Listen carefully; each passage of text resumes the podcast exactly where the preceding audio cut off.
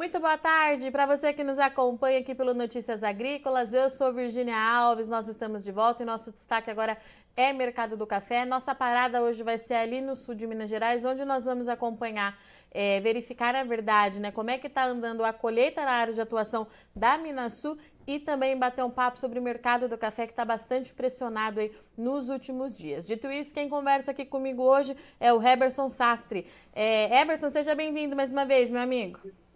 Obrigado, Virgínia, todos os amigos do Notícia Agrícola. É um prazer para nós da Minas Sul participar com vocês.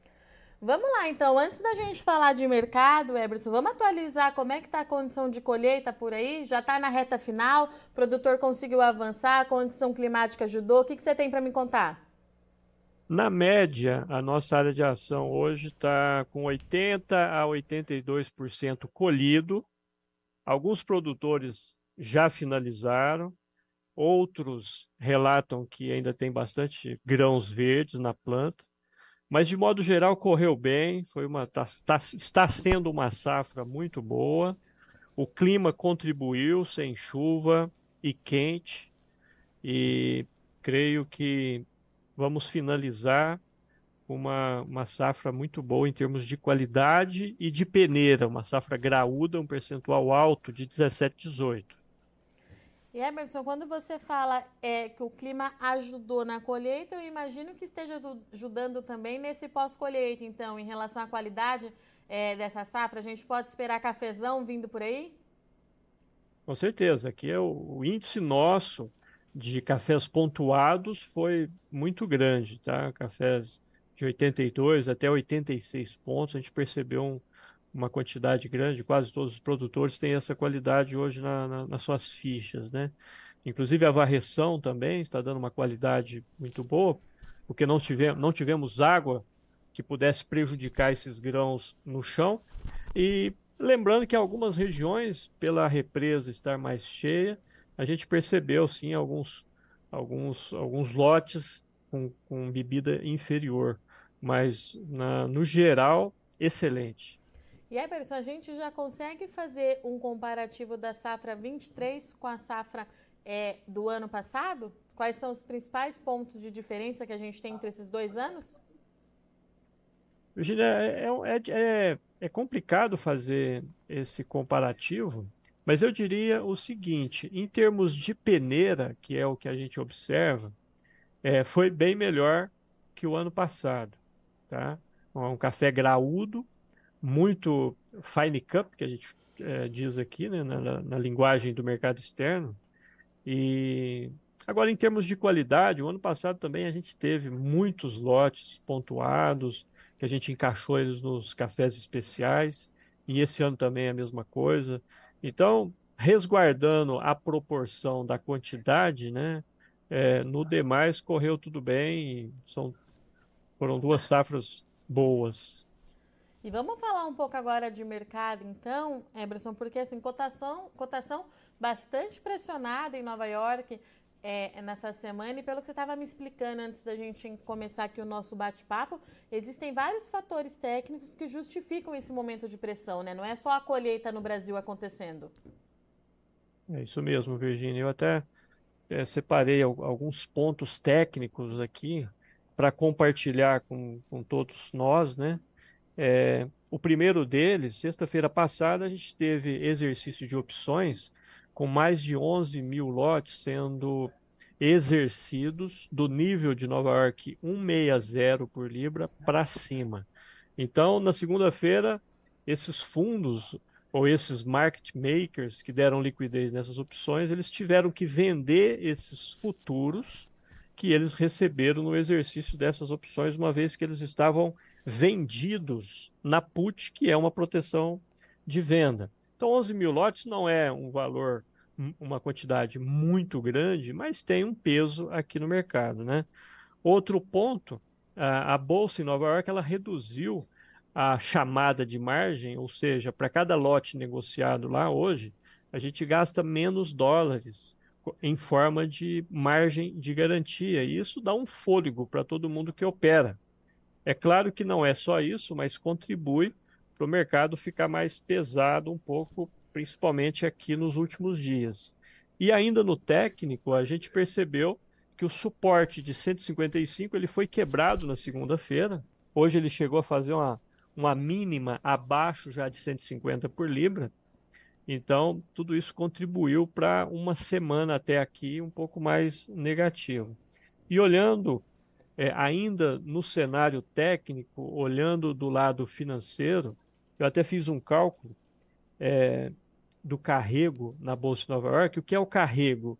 É o percentual que existe entre o mês presente e o mês futuro. Então, olhando o dezembro contra o março, a gente acha 3,5% de carrego positivo ao ano. Olhando dezembro 23 com dezembro 24, ou seja, o período de um ano, a taxa é praticamente a mesma, 3,5% ao ano. Então, aqueles grandes dealers, grandes tradings, que comprava café não só para o torrador, mas também para esse giro financeiro, hoje ele já não compra mais, porque de três anos para cá, a estrutura de taxas de juros no mundo subiu muito. Então, ele tem que captar dinheiro a 5% mais o spread bancário, isso vai para 7%, 8% ao ano, e obter uma taxa nesse giro na bolsa de apenas 3,5%.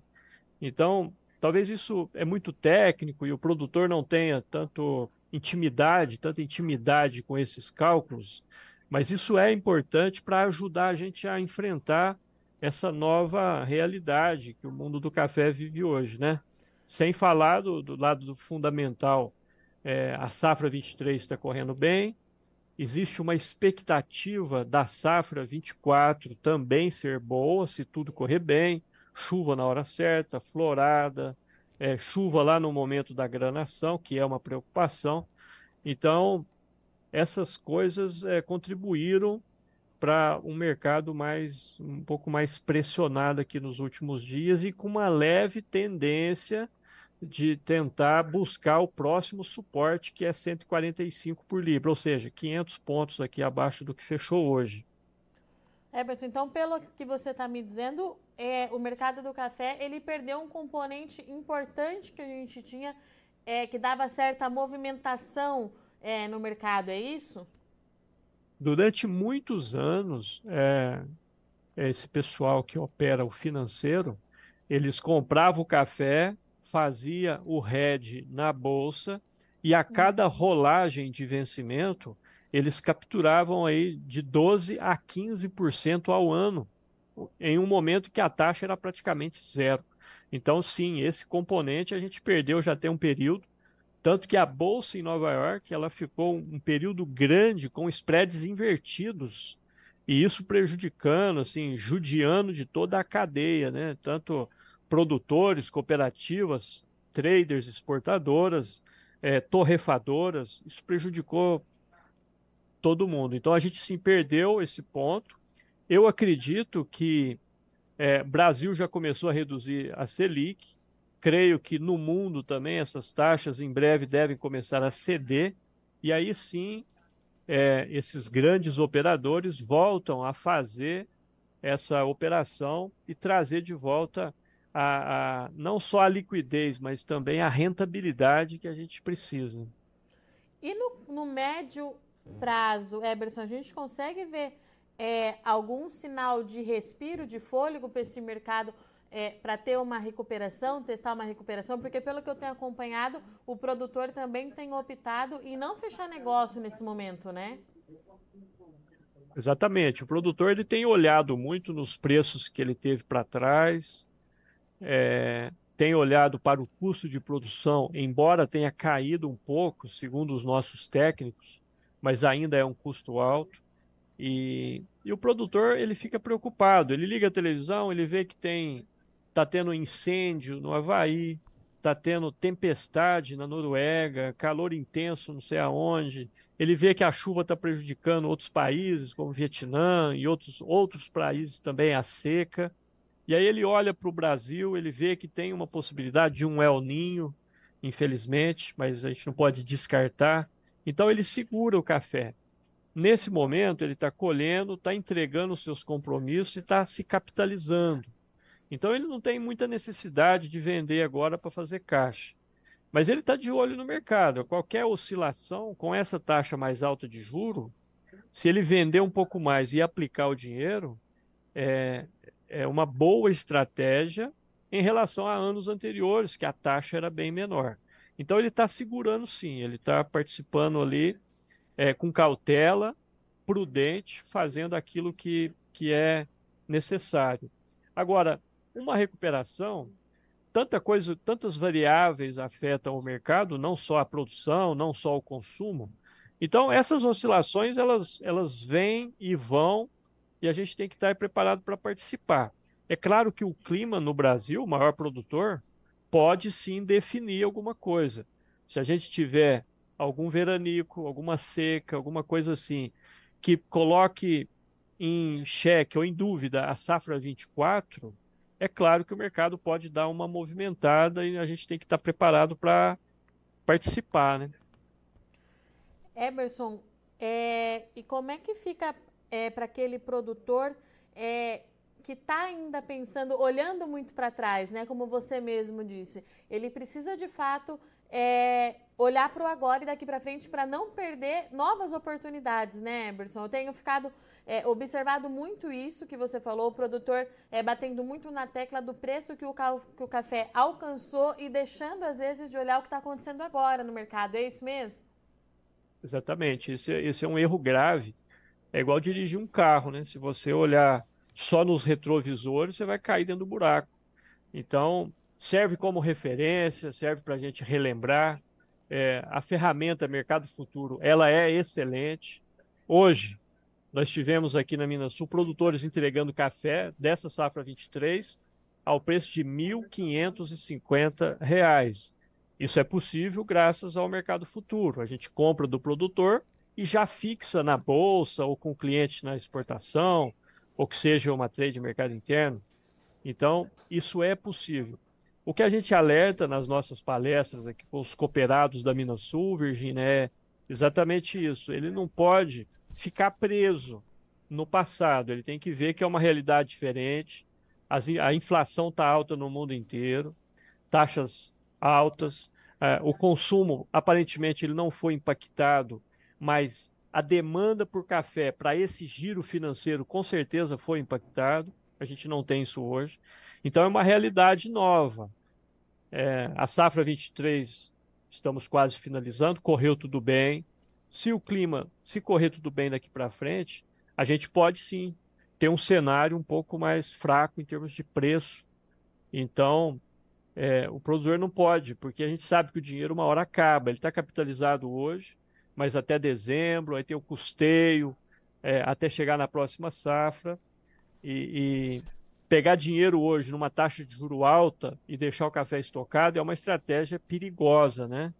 É claro que o, o, o café é do produtor, ele sabe o, o, trabalho que teve, a decisão vai ser sempre dele. Mas a, o nosso papel é alertar para a realidade atual. É, e se ele ficar preso no que ele viu para trás, 1.100, 1.200, não estou dizendo que nunca mais vai voltar lá, pode ser que, pode ser que sim, porque não é até o câmbio também que oscila muito. Uhum.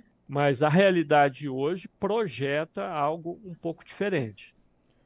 Perfeito. Eberson, obrigada, viu, pela sua participação, por ter vindo aqui trazer a análise e a orientação que vocês têm passado aí para os cooperados da Minas Sul. Portas abertas, você sabe que você é de casa, qualquer novidade, só voltar. Estamos à disposição. Portanto, então estivemos aqui com o Eberson, que falou com a gente em nome da Minasul, que está em reta final da colheita da safra de café, 80% de área colhida. O clima ajudou bastante nos trabalhos no campo, tem ajudado também no pós-colheita. A gente pode ver aí uns, alguns cafés, de acordo com o Eberson, com qualidade bastante diferenciada nesse ano. Em termos de volume, a cooperativa ainda começa a receber esse café. Vale lembrar que 80% de área colhida não significa que a cooperativa já recebeu 80% da safra estimada, né? Muito desse café ainda está no terreiro, passando por processo de secagem. A gente precisa esperar mais um pouquinho para falar de números. Em relação ao mercado, bastante pressionado nesses últimos dias. O Eberson trouxe para a gente que o produtor precisa focar no presente, no que está acontecendo agora. Tem uma série de fatores técnicos influenciando essa pressão nos preços e nos fundamentos. A gente tem a colheita aqui no Brasil andando muito bem, que por si só já pressiona o mercado do café. O produtor precisa pensar daqui para frente como vai ser. A gente tem visto, de fato, muitos relatos dos produtores questionando a queda no preço do café nos últimos dias. Ele trouxe para a gente um fator importante que o mercado de café perdeu um componente financeiro importante nesses últimos anos por conta das questões de taxas de, de juros mundo afora. Então é hora do produtor colocar é, na ponta do lápis toda a sua conta, fazer sua relação de custo de produção para não perder boas oportunidades. De acordo com o Eberson, o mercado futuro continua sendo uma boa opção. O produtor precisa é, participar desse mercado justamente para não ficar com a margem mais estreita. Com o café do Brasil entrando nesse mercado nos próximos meses, a tendência é de pressão fora todos os outros fatores macroeconômicos que vêm influenciando bastante o mercado do café. Então, a realidade ela é mais dura, vai continuar sendo mais dura para o produtor de café nos próximos meses e o momento pede cautela e pé no chão para não perder é, boas oportunidades e principalmente para aqueles produtores que forem optar por acesso à linha de crédito em taxas elevadas, como nós estamos vendo hoje, não sair de fato tão prejudicado, é hora de fazer a gestão e cálculo na mão para conseguir tocar esse negócio e pensar em 2024, que até aqui estimada como uma safra mais positiva, tanto em relação a volume e também em qualidade para o Brasil, uma possível recuperação depois aí de vários anos de bastante é, problema climático afetando a nossa produção.